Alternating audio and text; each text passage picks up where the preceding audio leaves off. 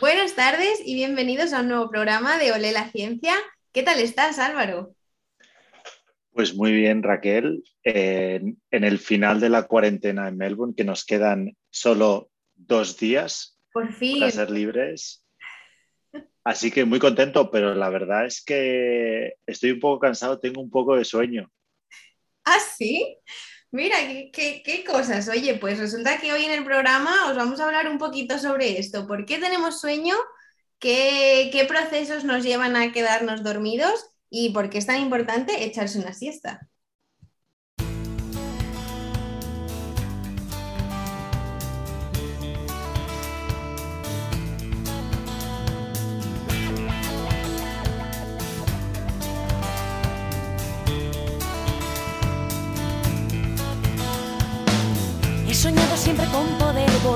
Volar, desplegar los brazos sin aterrizar, conociendo otros lugares y verdades más allá. Y sentarme en una nube a descansar, beber de esta libertad y dejarme llevar. La, la, la. He soñado siempre con poder dormir sobre un lecho de algas y coral, disfrutar de ese silencio que reina siempre allí y viajar encima deixe parar.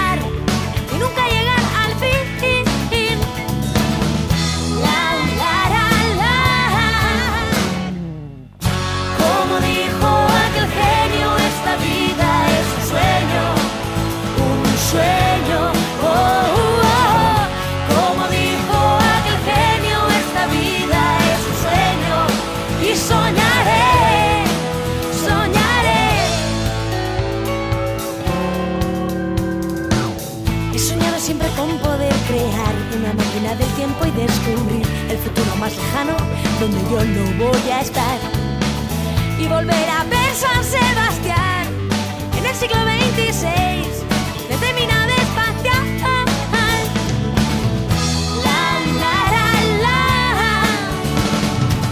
He soñado con que tú puedas soñar, que dibujes en tu mente un lugar donde no haya ni misterio, ni secretos, ni maldad.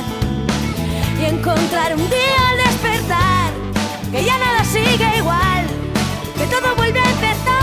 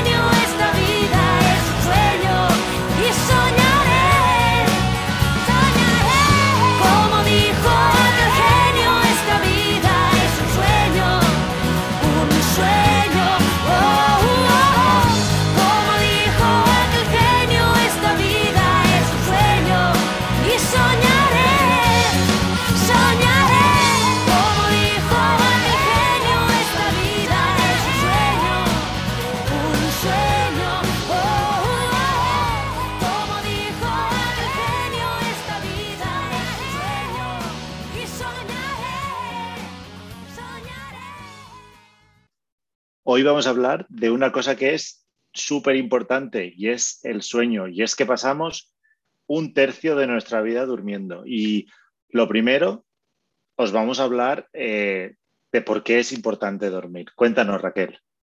Pues sí, pues como bien has dicho, pasamos un tercio de, de nuestra vida durmiendo y la verdad es que es súper interesante el preguntarnos por qué después de todo lo que hemos evolucionado, aún así eh, perdemos, entre comillas, este tercio de nuestra vida. En plan, ¿qué es lo que está sucediendo para que la evolución no haya eliminado este proceso?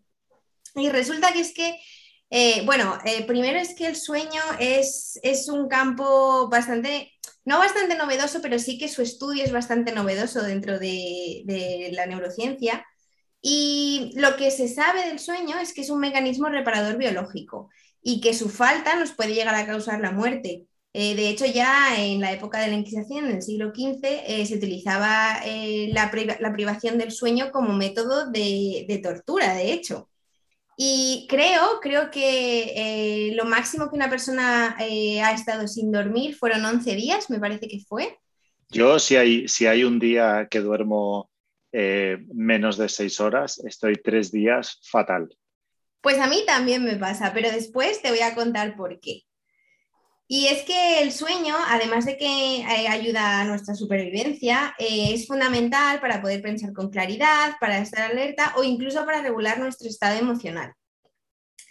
Pero también es bueno para afianzar recuerdos. De hecho, lo que sucede es que las neuronas por el día establecen conexiones entre ellas como resultado de las experiencias que vivimos y por la noche el cerebro rompe las conexiones que no son importantes y refuerza aquellas que sí lo son. Entonces, una pregunta. Eh, ¿Esto significa que no es muy buena idea ir a un examen sin dormir nada? Eh, efectivamente, no es la mejor de las ideas Todos lo hemos hecho en la universidad. y no es la manera más óptima de probar, ya os lo puedo asegurar. Entonces, ¿por qué dormimos? Bueno, pues eh, para responder esta pregunta tenemos eh, o existen dos factores que contribuyen a ello. Por un lado tenemos los ritmos circadianos. Los ritmos circadianos eh, se dividen en la vigilia y el sueño y estos ritmos están eh, gobernados por la glándula pineal. La glándula pineal es una glándula que está en nuestro cerebro y que es capaz de, o sea, de alguna manera es capaz de diferenciar el día de la noche.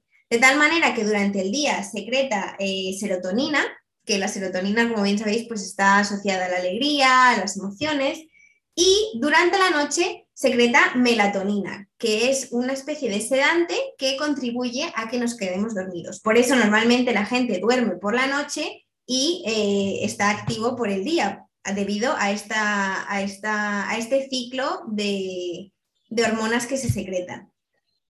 Y por otro lado, tenemos eh, lo que se conoce como la deuda del sueño. La deuda del sueño se produce porque las, neuronas durante el día, al, al, realizar todas esas conexiones, toda eh, la actividad neuronal, produce un exceso de adenosina. Y esta adenosina lo que ocurre es que se va acumulando a lo largo del día. Pero la adenosina es necesario que eh, se resete cada día, es decir, que durante la noche eliminemos toda esa adenosina acumulada de todos los eh, procesos interneuronales.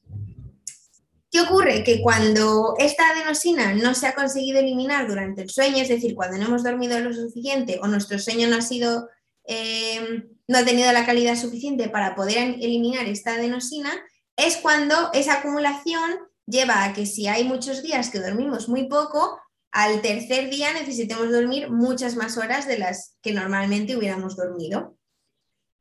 Y es por eso que la unión de, estas, de estos dos factores, la acumulación de adenosina en nuestro sistema junto con la, la melatonina, son las que activan el sueño. Pero eh, a la vez tiene que haber algo que contraponga esta producción para que nos volvamos a despertar cada mañana.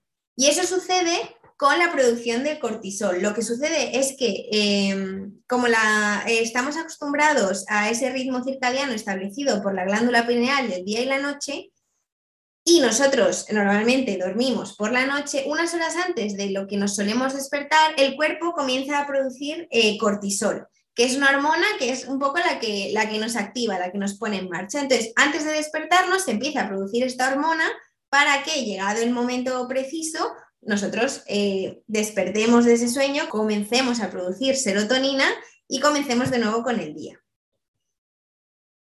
Pero ¿qué ocurre? Hay mucha gente que, por ejemplo, dice, ah, pues es que a mí para dormir, pues eh, me viene muy bien el alcohol o fumar o ciertas drogas, que en este programa no estamos haciendo apología de las drogas, pero eh, hay mucha gente que dice que sí, bueno, pues que, que les ayuda a dormir. ¿Qué sucede?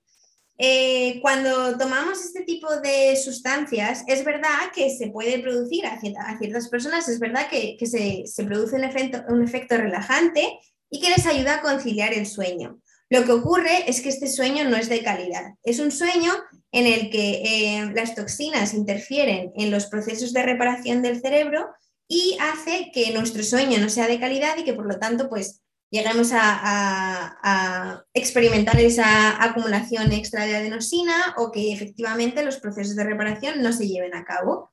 Así que para que tener un sueño óptimo es necesario una cierta cantidad de horas para poder eliminar esa cantidad de adenosina, que sea de calidad para poder realizar todos los procesos de reparación y a su vez que sea continuo. Eso es muy importante dentro de las fases REM y no REM del sueño que luego nos explicará Álvaro.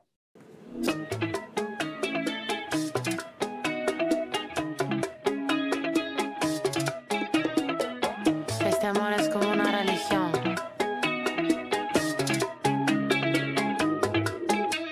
Asuntos peligrosos del pasado me persiguen todavía.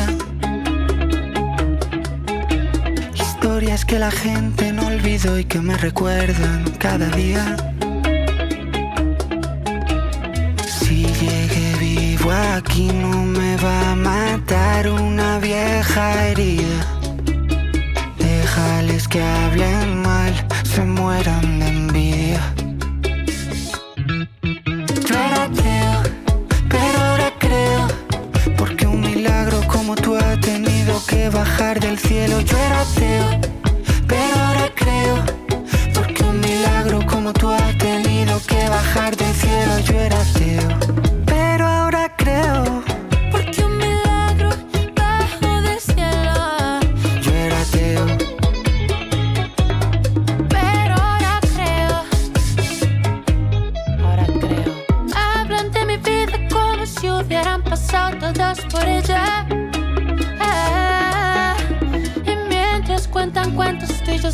solos, bachatas y una botella. quiero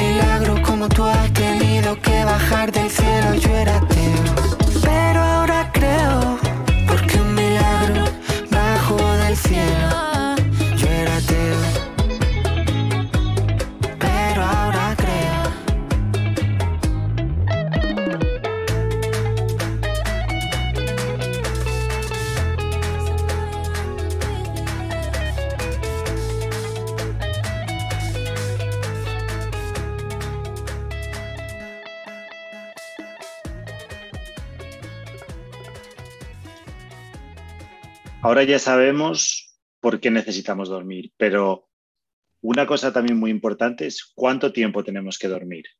Tú, Raquel, eh, ¿cuántas horas crees que una persona normal necesita dormir cada noche? Pues yo diría que unas ocho, ¿no? Más o menos es lo que se, al menos lo que se dice.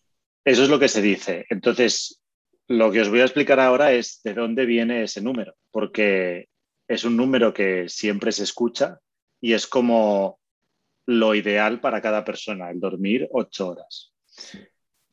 Entonces, estas horas vienen por las- la estructura del sueño. Cuando nos dormimos, el cerebro y el cuerpo pasan por varios ciclos de sueño y cada ciclo incluye cuatro etapas distintas. Entonces, las primeras tres etapas de cada ciclo son las fases no REM o fases de movimientos oculares no rápidos. Y la última etapa de cada ciclo es la fase REM o el sueño de movimientos oculares rápidos. Esto se llama así porque literalmente los ojos se mueven. Entonces, las tres primeras etapas, eh, como ya he dicho, son eh, las no REM. La primera es la, la primera etapa del sueño y es el periodo, el periodo que, que ocurre entre estar despierto y quedarse dormido, cuando estás como medio atontado. La Sí. segunda es cuando el sueño eh, comienza y es cuando la persona pierde la conciencia del, del entorno. Una cosa muy importante de esta fase es que la temperatura del cuerpo desciende levemente y, y también la respiración y la frecuencia cardíaca se vuelven regulares. Esto hay, y, y se- seguro que históricamente eh, la gente piensa que para dormir hay que estar en un sitio calentito y a gusto.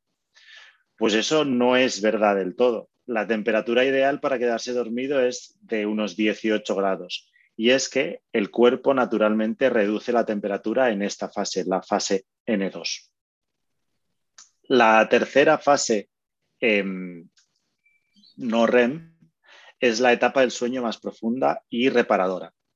En esta la respiración se ralentiza aún más, la presión arterial baja, los músculos se relajan, se liberan una serie de hormonas y es cuando recobras energía realmente.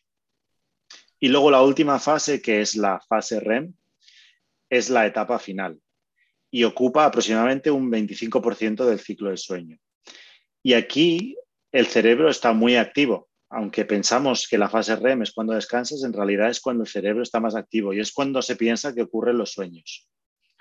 Se llama REM o eh, movimientos oculares rápidos porque los ojos se mueven rápidamente debajo de los párpados.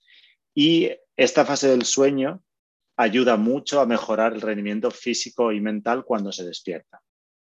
Entonces, ¿por qué os he contado todo esto? ¿Y por qué he empezado hablando sobre las ocho horas de sueño? En promedio, cada ciclo completo son unos 90 minutos. Idealmente, lo que una persona normal necesita son unos cinco ciclos. Entonces, si multiplicamos 90 minutos por cinco ciclos, son unas siete horas y media de sueño. Y se ha redondeado a ocho horas. ¿Qué pasa? Estos 90 minutos no son 90 minutos exactos para cada persona. Hay personas que pueden necesitar 95 minutos para completar un ciclo, hay personas que pueden necesitar 80. Por eso hay tanta variabilidad entre gente que necesita dormir 8 horas y media o gente que dice yo duermo 6 horas y media y estoy perfecto. Lo importante no es el tiempo completo de sueño, sino el asegurar que se completan estos cinco ciclos. Y luego otra cosa importante también es que idealmente eh, lo bueno es despertarse obviamente al final de un ciclo de sueño. Y esto seguro que todos lo habéis experimentado y es que si te despiertas por cualquier razón en medio de la noche, en mitad de un ciclo, porque hay un ruido y te despierta o por cualquier razón, esa noche no descansas tan bien.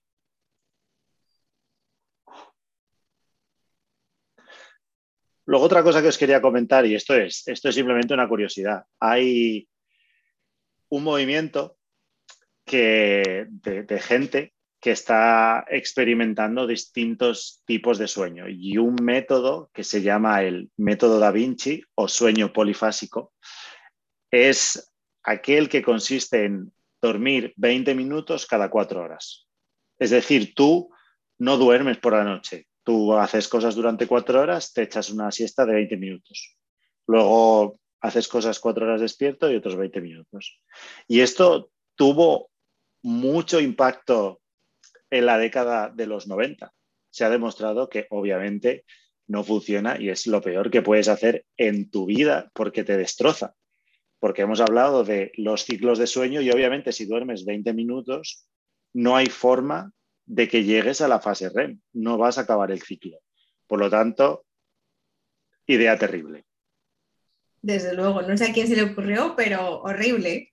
Pues es que ahí hicieron un grupo de científicos, estoy haciendo comillas con los dedos, pero eso en la radio obviamente no se ve, eh, que se encerraron en una habitación e hicieron este experimento y estuvieron durante, no me acuerdo, pero unos pocos días haciendo esto y decían que se sentían con mucha energía, y que era mejor que dormir las ocho horas. ¿Qué pasa? Esto lo puedes hacer durante unos cuantos días y puedes aguantar a saber la cantidad de café que se estaban tomando. Pero realmente esto no es sostenible como un hábito del día a día. No, no, desde luego que no. Porque, por ejemplo, la adenosina no la estás eliminando y eso lo que le está diciendo a tu cuerpo es que estás continuamente cansado, continuamente cansado. Claro. Entonces, en algún momento necesitas romper con ese ciclo. Y una, tengo una pregunta para ti, Raquel. ¿Tú crees que ahora la gente de media duerme más o menos que en los años 50? Pues yo diría que menos, la verdad. Siento que ahora igual estamos más estresados, ¿no? Y dormimos un poco menos. Se duerme una hora menos que en la década de los 50, lo cual es muchísimo. Dormir una hora, medio, una hora menos de media es terrible. Y se, piensa, o sea, esto es una- un estudio que se hizo y se piensa que hay varias causas para esto. Como has dicho, Raquel, el estrés es una de ellas. Y es que ahora hay mucha gente que está, tú te vas a casa y te siguen llegando emails del trabajo. Entonces, como que a nivel mental sigues trabajando y sigues teniendo ese estrés. Y luego está todo el tema de la televisión, los teléfonos móviles, etcétera, etcétera, que sabemos, y esto está científicamente demostrado, que la exposición a la luz de pantallas engaña al cerebro y el cerebro piensa que aún es de día. Entonces, por eso es muy importante que antes de ir a dormir no estés con el teléfono móvil pegado a los ojos, Eso porque es. no vas a dormir tan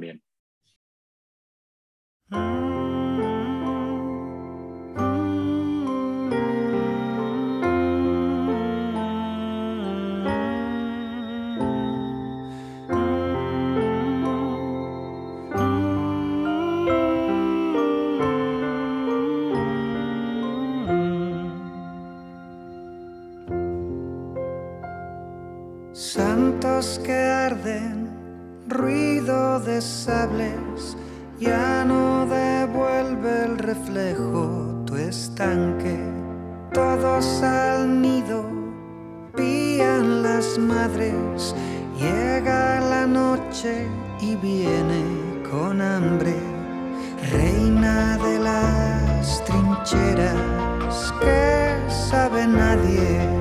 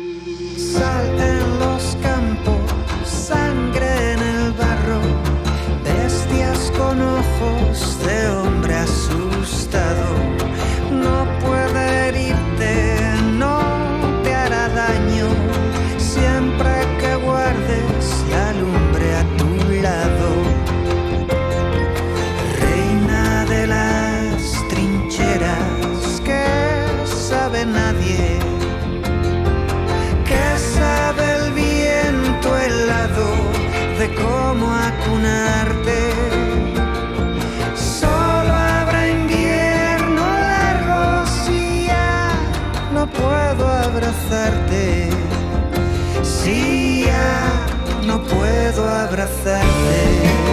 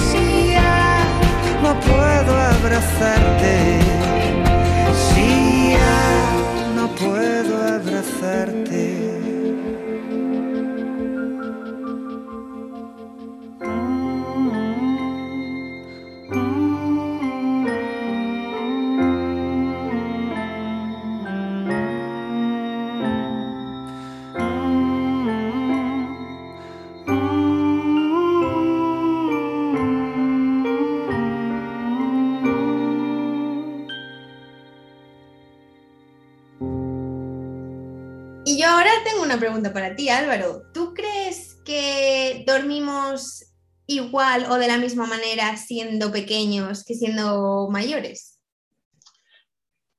Bueno, yo creo que no, porque por ejemplo, un bebé está todo el día durmiendo y la gente vieja duerme poco. Porque si vas al Mercadona a las 8 de la mañana, ahí solo hay gente mayor que están jubilados y no tienen nada mejor que hacer.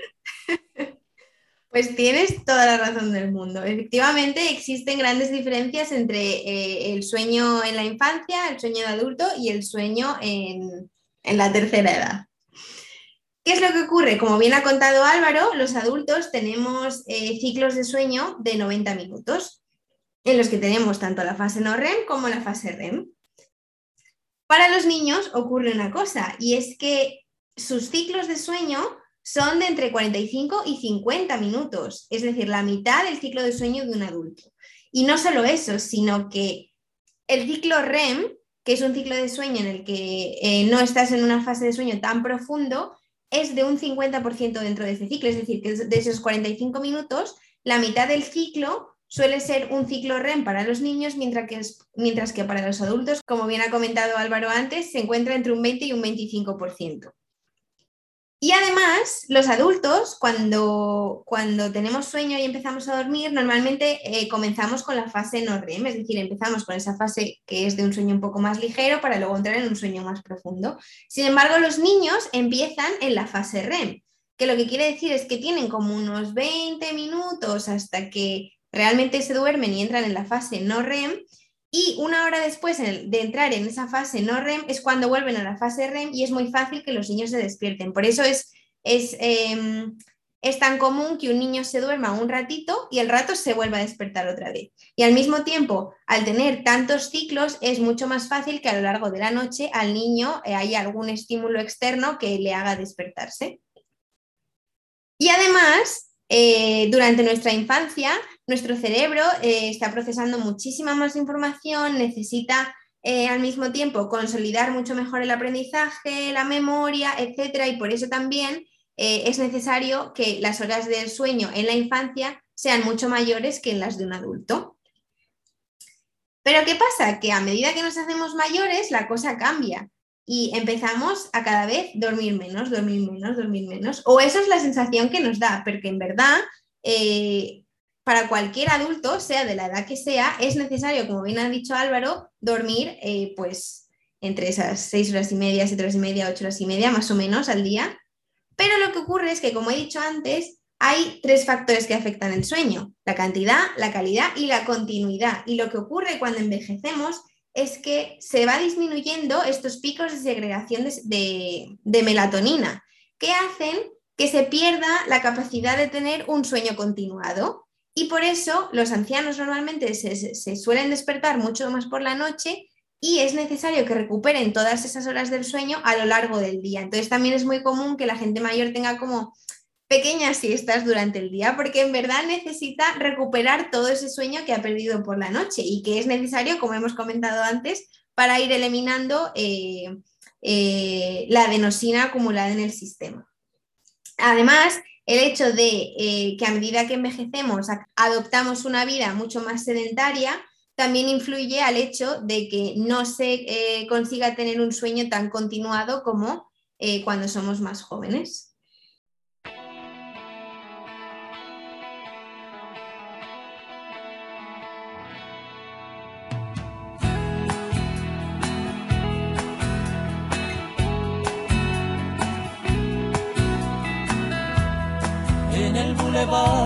Sueños rotos vive una dama de poncho rojo, pelo de plata y carne morena, vestiza ardiente de lengua libre, gata valiente de piel de tigre, con voz de rayo de luna llena por el bulevar de los sueños rotos, pasan de largo los terremotos y hay un tequila por cada duda. Cuando Agustín se sienta al piano, Diego Rivera, lápiz en mano, dibuja Frida Kahlo desnuda. Escapó de una cárcel de amor, de un delirio de alcohol, de mil noches en vela. Se dejó el corazón en Madrid, quien supiera reír. Como llora Chabela. Por el bulevar de los sueños rotos, desconsolados van los devotos de San Antonio pidiendo besos. Ponme la mano aquí, Macorina, rezan tus fieles por las cantinas, paloma negra de los excesos. Por el bulevar de los sueños rotos, moja una lágrima, antiguas fotos y una canción se burla del miedo. Las amarguras no son amargas cuando las canta Chabela Vargas y las escribe un tal José Alfredo. Se escapó de una cárcel de amor, de un delirio de alcohol, de mil noches en vela. Se dejó el corazón en Madrid quien supiera reír. Como llora Chabela.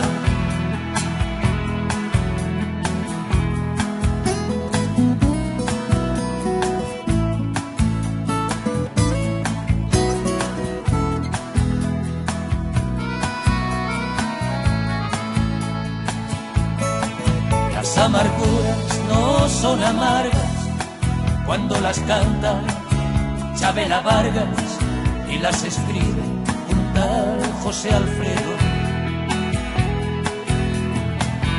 Se escapó de una cárcel de amor, de un delirio de alcohol, de mil noches en vela.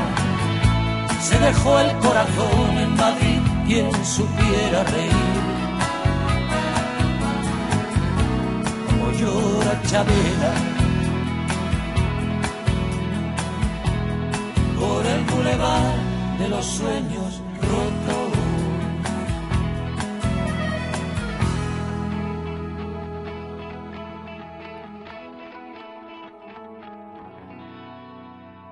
Hemos estado hablando de por qué necesitamos dormir, cuánto necesitamos dormir, pero ¿qué pasa si dormimos poco? Aparte de tener sueño y sufrir mucho durante el día cuando tenemos que ir a trabajar, en realidad, si se duerme poco, esto puede tener muchas consecuencias en la salud. Por ejemplo, el hecho de dormir poco hace que el cerebro envejezca. Literalmente simula un cerebro más viejo que de una persona que no duerme, que duerme lo suficiente. Un estudio en 2018 muy reciente analizó la privación severa del sueño en el que los participantes dormían menos de cuatro horas por la noche. Y los investigadores descubrieron que estas personas tuvieron una disminución en la capacidad de pensamiento equivalente a sumar casi ocho años de edad, lo cual es muchísimo. Es una barbaridad. También no solo eso, porque eso podéis pensar, bueno, pues si no duermo, mi cerebro envejece. Tiene sentido, pero es que otro estudio eh, demostró que el dormir muy poco, en este caso seis horas o menos, estaba asociado con un riesgo mayor de diabetes. Y también en este mismo estudio encontraron que dormir demasiado, nueve horas o más, también se asoció con un mayor riesgo de diabetes. El dormir demasiado es una cosa un poco más compleja de entender porque puede ser que esta gente durmiese demasiado y que tuviese muy poco ejercicio físico. Pero sí que es verdad que este estudio eh, demostró que dormir poco está asociado con un mayor riesgo de diabetes. También hubo otro estudio, y esto fue una revisión de muchos estudios, y es que es complicado estudiar el sueño, porque el grupo control es muy difícil de controlar, valga la redundancia. Pero este, este estudio fue una revisión de varios, eh, de varios análisis que encontró que las personas que duermen menos de siete horas por noche tienen un riesgo mayor de accidente cerebrovascular o de enfermedad cardíaca que las personas que duermen de 7 a 8 horas por noche. Y luego, por último, y ya para cerrarlo, una revisión y un metaanálisis eh, que, se, que se hizo hace 10 años encontró que dormir poco, en general, aumenta el riesgo de muerte prematura. ¿Qué pasa? Esto es obviamente es muy difícil de, de, de demostrar porque los análisis del sueño, los participantes tienen muchas variabilidades, como por ejemplo el estilo de vida, la dieta, etcétera, etcétera. Se puede discutir que una gente que la gente que duerme menos está más estresada. Entonces, ¿cómo sabes si es el estrés o la falta de sueño lo que causa la diabetes o el riesgo de accidentes cerebrovasculares? Pero lo que sí que se sabe es que dormir menos de lo que se necesita, de estos cinco ciclos de los que estábamos hablando, tiene efectos no solo en el cerebro, sino en otros sistemas del cuerpo, como por ejemplo el sistema cardiovascular.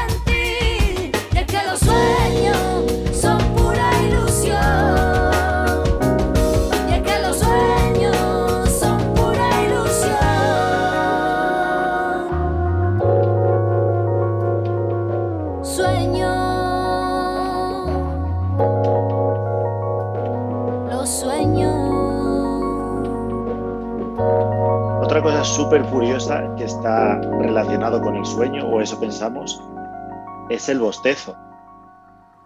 Y es que tú, Raquel, cuando bostezas, ¿por qué crees que bostezas? Pues porque estoy cansada y me quiero ir a dormir, pero ya, ¿O porque estás aburrida? también. O sea, hay muchas razones, o, o también porque ves a alguien que está bostezando. Es verdad. Porque sabemos que el, bos- el bostezo por alguna razón se contagia. Bueno, y es que esto es un tema súper interesante Y durante muchos años se pensaba que el bostezar era un reflejo que tenía el cuerpo en una respuesta a una falta de oxígeno. Ah. Y eso se pensó durante años, porque tú bostezas, coges mucho aire, entonces te entra más oxígeno.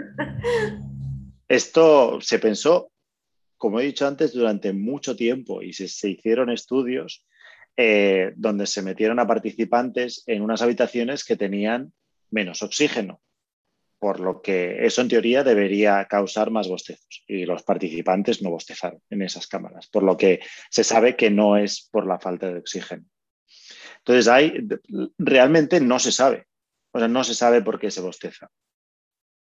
Puede ser, hay, hay, muchas teorías, puede ser que eso despierte al cuerpo cuando estás como un poco adormecido, simplemente el hecho de, del estirarse puede hacer que los pulmones cojan más aire y, que se muevan los músculos y que vaya más cantidad de sangre al cerebro.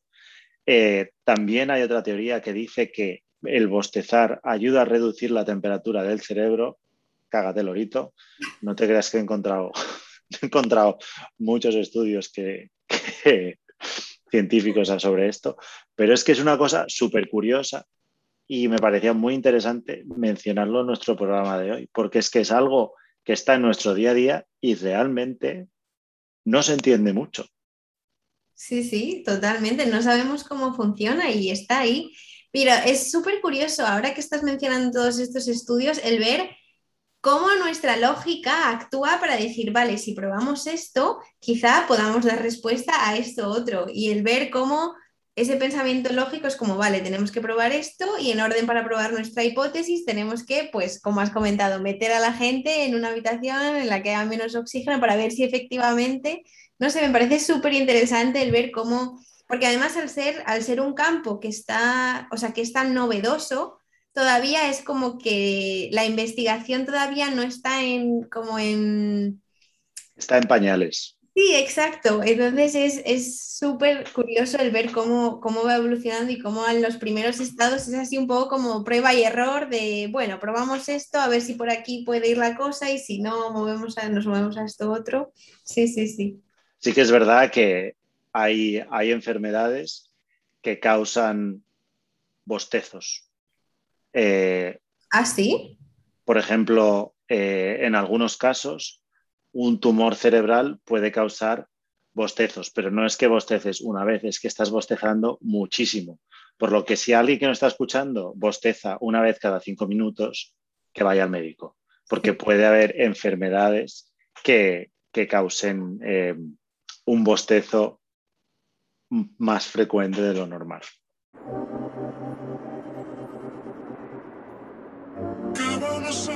¿Qué vamos a hacer? ¿Qué vamos a hacer? ¿Qué vamos a hacer? Qué casualidad que te he encontrado. ¿Qué haces por aquí? ¿Cuánto ha pasado?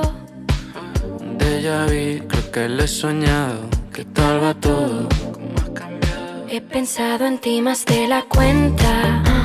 El corte nuevo, así que bien te queda. ¿Te acuerdas de la última noche aquella? Te has dejado el curro, pero estás contenta. Nos encontramos pasado un año sin saber de los dos. ¿Qué vamos a hacer? ¿Qué vamos a hacer? No lo buscamos, pero sucedió. ¿Y ahora qué hacemos tú y yo? ¿Qué vamos a hacer? ¿Qué vamos a hacer? Sales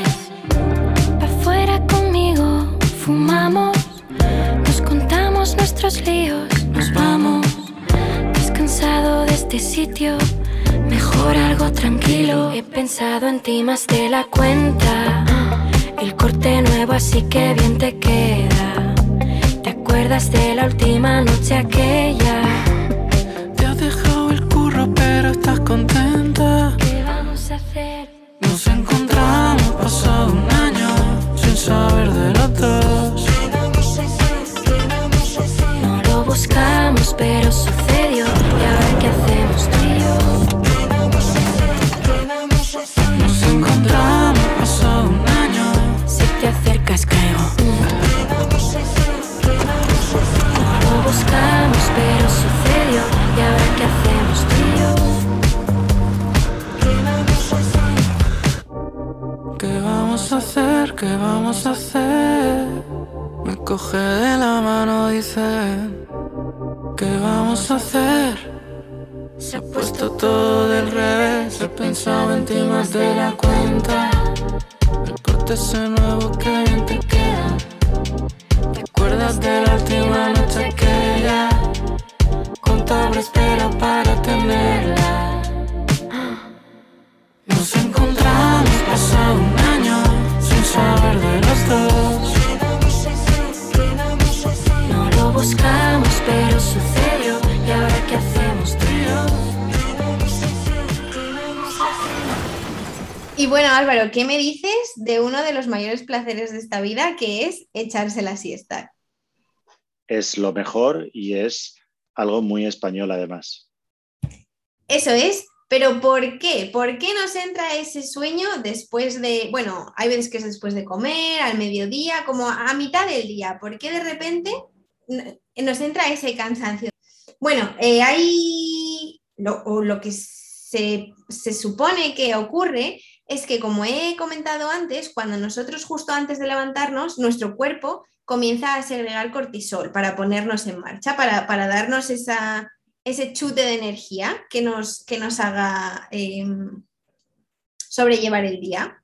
¿Qué ocurre? Que el- ese- esa inyección de cortisol se produce por la mañana y a medida que pasa el día va descendiendo. Bueno, pues a mediodía es como un punto de inflexión para esa bajada de cortisol y es lo que eh, al, al haber esa como sí, al haber ese descenso en los niveles de cortisol, se supone que se incrementa un poco el cansancio y es lo que nos hace eh, sentirnos un poco más somnolientos, un poco más cansados y por eso hay mucha gente que pues se echa su buena siesta por la tarde.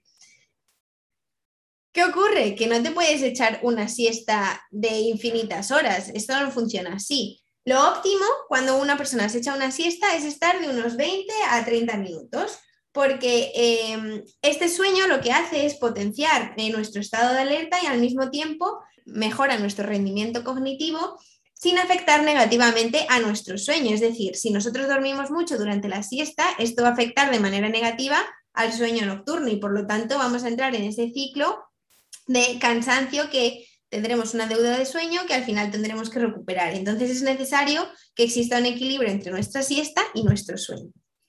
De hecho, en uno de los estudios que ha comentado anteriormente Álvaro, eh, aquellas personas que dormían menos de 7 horas pero se echaban una siesta, eh, aumentaban su ratio de supervivencia un 20% frente a las personas que no lo hacían.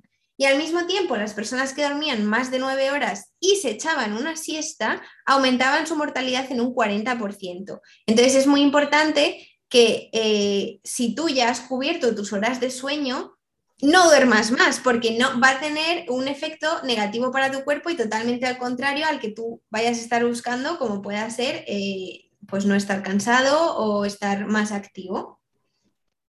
Así que sí, echas una siesta es bueno, pero una siesta controlada, no siestas locas de tres horas.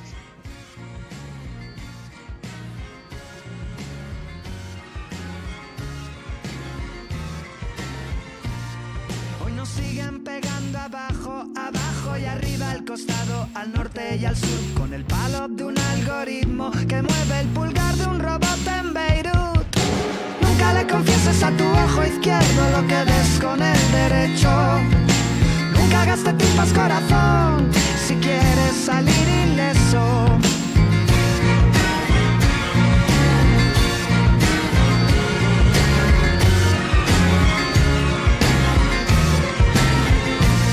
Acumulamos folclores y acentos que nunca mamamos de niños en nuestro colchón, aspirando a ver la misma Atlántida en confieses a tu oído izquierdo lo que oíste en el derecho. Nunca le pides a la razón lo que no va a darte el pecho. Ya no sé si encomendarme a tu calendario lunar o rezar contigo a la Virgen de la Humanidad.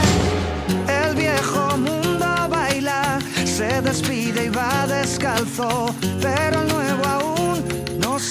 los zapatos. El viejo mundo salta con el paso equivocado, pero nuevo aún ha salido en los diarios.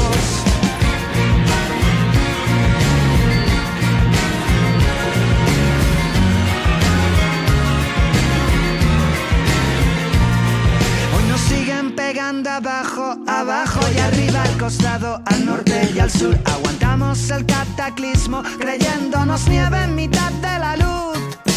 Nunca le confieses a tu ojo izquierdo lo que ves con el derecho. Nunca hagas de tripas corazón si quieres salir ileso. Ya no sé si encomendarme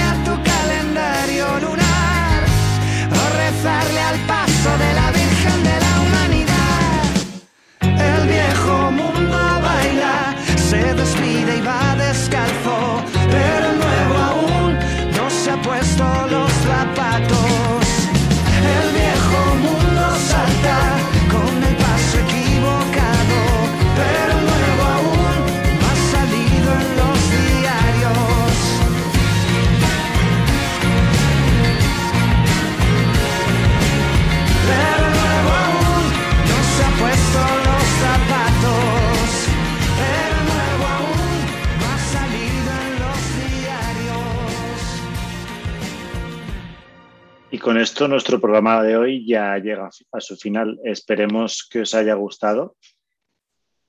Como siempre, si tenéis cualquier pregunta, podéis contactarnos en Instagram y Twitter, arroba olelaciencia.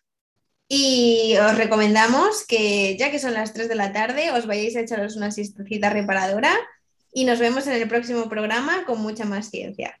Adiós.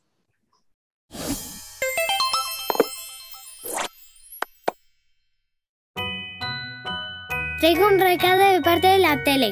Ya va siendo hora de que los peques nos vayamos a la cama. ¡Vamos! Vamos